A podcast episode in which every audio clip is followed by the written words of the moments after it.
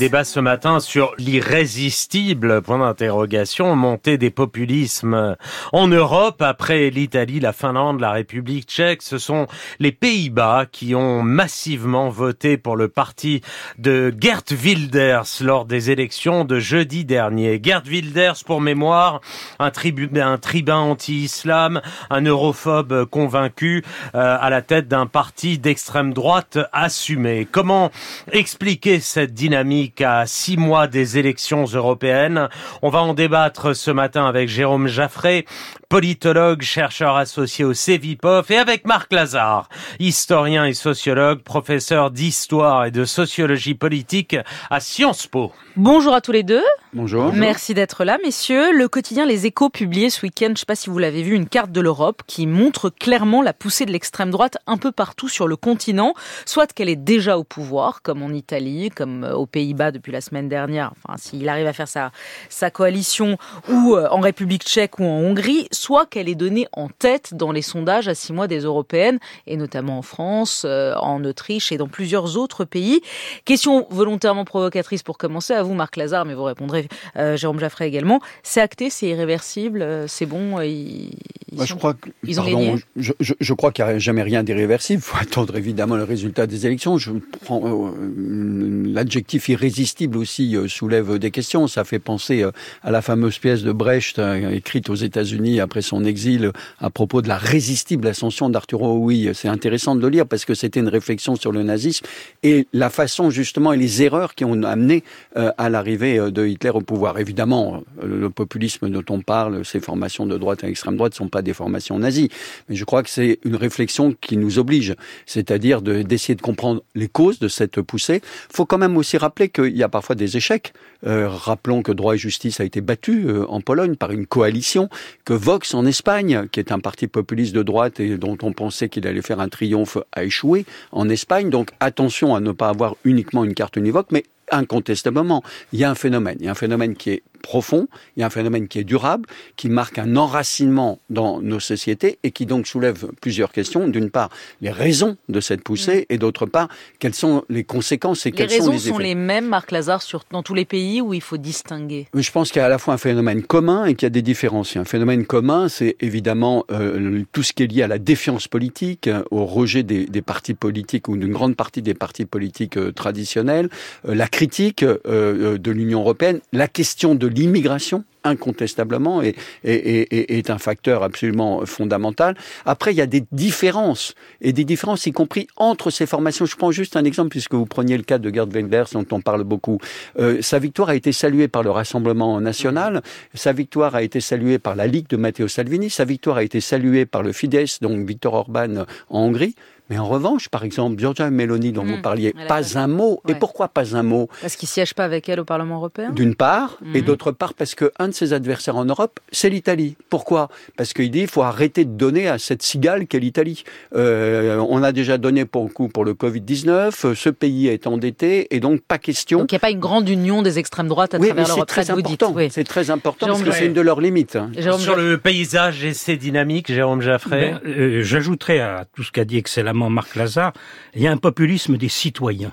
On ne peut pas seulement parler du populisme des forces politiques et se demander quelle force politique est populiste, pas populiste. Il y a un populisme des citoyens et je voyais par exemple ce week-end, je lisais deux sondages en France très récents, mmh. vraiment.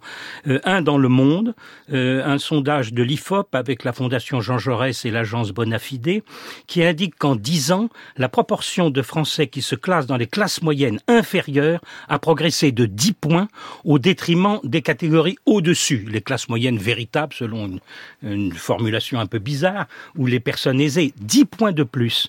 Et si vous voulez, avec dans ces classes moyennes, c'est la grande crise des classes moyennes qui fragilise la démocratie, avec par exemple le sentiment de vivre moins bien que ses parents et que ses enfants vivront moins, moins bien, bien, que, que vous. C'est-à-dire, ouais. euh, on n'a plus de perspective positive. Ça, c'est un point. Et puis un autre sondage d'Aris Interactive, là pour LCI, euh, tout à fait frappant, c'est euh, est-ce qu'on comprend la violence envers les élus pour se faire entendre? Et là, nous sommes au cœur de ce que le populisme peut produire. Et la réponse D'extrêmement négatif. Vous avez 33% des Français qui considèrent que c'est compréhensible. Je trouve déjà que c'est un pourcentage énorme. Mais je regarde par tranche d'âge les résultats. Et je m'aperçois que parmi les moins de 35 ans, vous m'entendez bien, parmi les moins de 35 ans, c'est une majorité absolue de 52% qui estime que la violence envers les élus est compréhensible pour se faire entendre. En d'autres termes, le populisme aujourd'hui est fort, le populisme de demain risque d'être encore plus fort. C'est la relation avec les élus que le populisme euh, gâche, sanctionne. Or, si vous n'avez plus une relation normale avec les élus, vous n'êtes plus dans une démocratie qui fonctionne normalement. Il y a un, schisme générationnel, il y a quelque chose de cet ordre-là, parce que ça, ça recoupe le, les, sondages aussi qui disent qu'en dessous de 25 ans, ils veulent un homme fort, une figure autoritaire, etc., beaucoup plus que les plus âgés. Vous vous souvenez peut-être que vous m'aviez invité pour présenter l'enquête qu'on avait faite avec Olivier Galland pour l'Institut Montaigne, qui s'appelait Une jeunesse plurielle, dans lequel on avait, euh, Jérôme, les, les, mêmes résultats, c'est-à-dire plus d'un jeune sur deux considérait qu'il était normal en France d'insulter le chef de l'État, un sur deux de se confronter avec les élus, et entre un 20% à 25% que de temps en temps on peut utiliser la violence pour défendre une cause ou pour manifester euh, sa colère.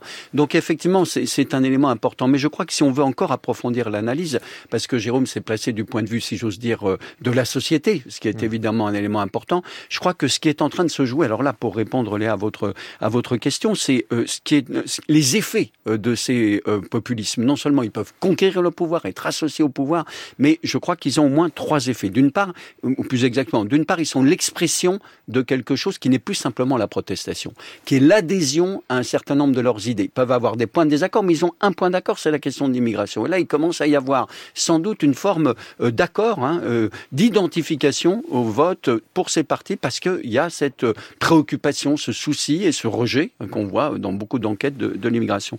La deuxième chose que je constate au niveau européen, c'est la porosité entre les propositions de ces formations populistes de droite radicale avec les partis de la droite classique. Et ça, c'est un élément à la fois pour les thématiques, pour des stratégies de conquête de pouvoir ou après le mmh. résultat électoral d'alliance électorale. L'union des droites, c'est ça? Exactement. Ouais. Alors, c'est effectivement l'une des grandes questions qui se pose pour la suite. Le, le, populisme, si vous voulez, se traduit, et vous avez souligné, Léa, justement, la demande d'un pouvoir fort, d'un homme fort ou d'une femme forte qui prenne le pouvoir, et de l'appel au peuple euh, pour euh, décider le référendum, etc. Ce qui est légèrement contradictoire, parce que euh, si vous confiez le pouvoir à un homme fort et qu'en même temps vous faites en permanence des référendums, euh, l'homme fort, finalement, il suit ce que veut le peuple. Mais on est concentré sur deux questions. Et c'est intéressant parce que si j'ai bien compris cette semaine, vous discutez beaucoup du changement climatique mathématiques. Or, maintenant, ce qu'on constate, certes, il y a l'immigration comme problème, utilisé politiquement, transformé politiquement comme un sujet politique majeur. Et on s'étonne un peu d'ailleurs que depuis trois mois en France, on ne parle plus que de la loi sur l'immigration, comme c'était une bonne façon de préparer les élections européennes pour le pouvoir. C'est quand même quelque chose d'un peu curieux, mais enfin bon. Euh, ça se transforme en objet politique avec la question transformée en islam, en islam radical, en islamisme, etc., par étapes successives, comme si finalement les musulmans n'avaient plus le droit de pratiquer leur religion. Donc on aboutit à une situation d'affrontement dans la société. Ah bah c'est ce que dit Fabien Roussel. Très Je ne sais pas si vous avez entendu euh, l'interview de Fabien Roussel. Nous avons qui eu dit... cette chance. Chanceux. Euh, vous avez, il dit clairement, il y a une situation de, guerre civile qui est en train de se préparer. Lui parle aussi d'une manipulation de l'extrême droite. Là, je vous on vois plus. Est pas là, on n'en est quand même pas là, mais euh, Fabien Roussel avertit sur ce sujet. Mais je voudrais dire un mot des contraintes écologiques, parce que maintenant, ça rentre dans la définition du populisme. C'est-à-dire que le problème, c'est le refus fut d'accepter des mesures de plus en plus marquées. On l'a vu en Hollande, ça a pesé extrêmement lourd en Hollande, où il y avait des mesures prises au printemps pour euh, réduire euh, le cheptel euh, dans les élevages, etc., pour réduire les, émissions de CO2. C'est un des problèmes majeurs dans l'agriculture. Il y a les problèmes de l'utilisation de la voiture, il y a les problèmes de la l'artificialisation des sols et l'empêchement de construire, le droit au pavillon, le droit à la voiture, le droit du, droit au logement, le droit de pouvoir louer des passoires thermiques. Tout ça devient des enjeux avec une pression des citoyens sur le thème. Certes, nous croyons au réchauffement climatique, mais nous ne voulons pas que, nous, vous, nous, que vous nous fassiez accepter des mesures qui modifient notre vie quotidienne radicalement, alors que pendant tant d'années, vous nous avez encouragés à utiliser la voiture, à mhm. construire le pavillon, etc. Donc là, y y a, dans cette contradiction, dans cette mesure-là, nous avons un effet de grossissement du populisme en Europe. C'est une des l'explication de la percée dont parlait Marc. Marc oui, euh, je, suis, tout à fait d'accord. En rajoutant un autre élément, c'est la question du pouvoir d'achat. Parce que dans le cas euh, des Pays-Bas, euh, Gerd a beaucoup joué sur la question du pouvoir d'achat, sur la question aussi de l'accès au logement. Et par exemple, pour revenir à la campagne euh, de 2022 en Italie, on dit souvent en, en France, elle a gagné sur les questions d'immigration. Oui, mais pas simplement. Une de ses grandes priorités durant la campagne électorale, ça a été le pouvoir d'achat et la question du prix de l'énergie, c'est-à-dire à la fois de l'électricité et du gaz dans la vie quotidienne. Et donc aujourd'hui, ces formations, euh, si j'ose dire, euh, exploitent ce malaise social qui est tout à fait réel. Et par ailleurs, quand on regarde des enquêtes dont on dispose, on voit que la question de l'immigration n'est pas la priorité euh, pour, par exemple, les Français. Un sondage ELAB qui a été sorti récemment le, le, montre très bien. Il y a une inquiétude, il y a une perception, par exemple, de l'insécurité que beaucoup de Français maintenant lient à la question de l'immigration. Mais quand on regarde quelles sont les priorités d'action selon vous du gouvernement, la première, c'est le pouvoir d'achat, mais loin devant euh, la question de la sécurité et de l'immigration. Et la question du climat, je suis entièrement d'accord. En fait, au sein de ces formations, il y a, il y a deux types de positions. Il y a ceux qui nient carrément le, ça existe encore, hein, qui nient le réchauffement climatique, et les autres, plus entre guillemets plus subtils, je referme les guillemets, qui disent oui c'est vrai, mais on ne doit pas faire ce type de politique parce que euh, justement elles ont un effet dévastateur. Mmh. Je voudrais que vous, vous réagissiez sur ce qui s'est passé à Crépol et sur ce que disait Fabien Roussel. Il y a deux visions aujourd'hui euh, depuis une semaine. Il y a ceux qui disent, euh, on parle des médias de Bolloré, mais pas seulement, euh, et de l'extrême droite ou de la droite, parce qu'on entendait Eric Ciotti parler aussi de, de, cela, qui disent en gros, ce qui s'est passé à Crépol, c'est un fait de société, c'est le drame de l'immigration, c'est tout ça, et qui veulent en faire un fait de société. La gauche répond non, c'est un fait divers que vous exploitez. Même le gouvernement dit la même chose. C'est un fait divers que vous exploitez. Qu'est-ce que vous en pensez et quelle est la réception des, de la population face à un drame comme celui-là et à la manière dont les politiques l'exploitent à droite et à gauche. Ne, nous, ne nous y trompons pas, c'est un fait politique c'est devenu un fait politique. Et c'est tout le jeu, je dirais, précisément en partie du populisme, de transformer des faits au départ, quand même, euh, qu'on ne peut pas généraliser en aucun cas, ce qui s'est passé à Crépole, heureusement d'ailleurs, et en, en un fait politique, consistant donc à dire, désormais, il y a danger pour les jeunes dans les villages pour toutes les fêtes de village qui s'organisent, tous les balles de village qui s'organisent, euh, quasiment venez avec votre couteau pour vous protéger si vous êtes attaqué. On aboutit à cette situation et c'est là où effectivement est le danger. Euh, et au fond, le populisme du coup devient un moteur, si vous voulez, qui peut fabriquer des affrontements extrêmement forts. La polarisation de la société politique est devenue un fait majeur. Nous avons une alors la France est un peu particulière, je dirais quand même un mot par rapport à, à l'analyse qui nous a été développée, c'est-à-dire que dans la plupart des autres pays, nous avons la proportionnelle, la nécessité de faire des coalitions et donc de trouver des partenaires, ce qui fait qu'en réalité, le programme qu'on finit par adopter au gouvernement est forcément un programme négocié. En France, la situation est radicalement différente là-dessus. Il faut passer la barre de 50% des suffrages exprimés au second tour de la présidentielle pour être élu. C'est-à-dire, forcément, il faut trouver des soutiens au-delà de, de l'électorat initial. Mais ensuite, si vous passez ça avec un effet d'entraînement législatif, le pouvoir qui vous est confié, vous n'avez plus à le partager et à le négocier avec d'autres, et il devient du coup, et du coup, le populisme sert finalement en France la montée quand même de Marine Le Pen et de la droite extrême, la droite radicale, l'extrême droite comme on l'appelle.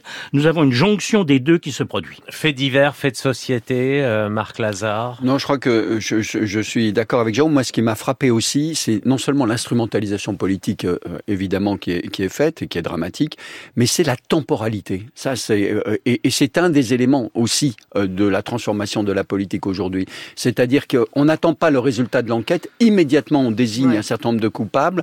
Apparemment, certains organes de presse que moi je ne lis plus mettent les prénoms en une de leur hebdomadaire et, et, immédiatement, c'est vraiment c'est justement ça qui caractérise aujourd'hui l'importance justement de ces phénomènes, c'est-à-dire que par les réseaux sociaux en particulier, immédiatement, on considère qu'il y a des coupables, on les désigne, et justement, de ce point de vue-là, on donne le tempo de la politique. En un mot, pour finir, le retour de Cahuzac ça vous a surpris, ça vous amuse, ça vous désole Écoutez, D'abord, le, hein d'un mot, le retour de Cahuzac, si vous voulez, c'est quand même une image de la politique.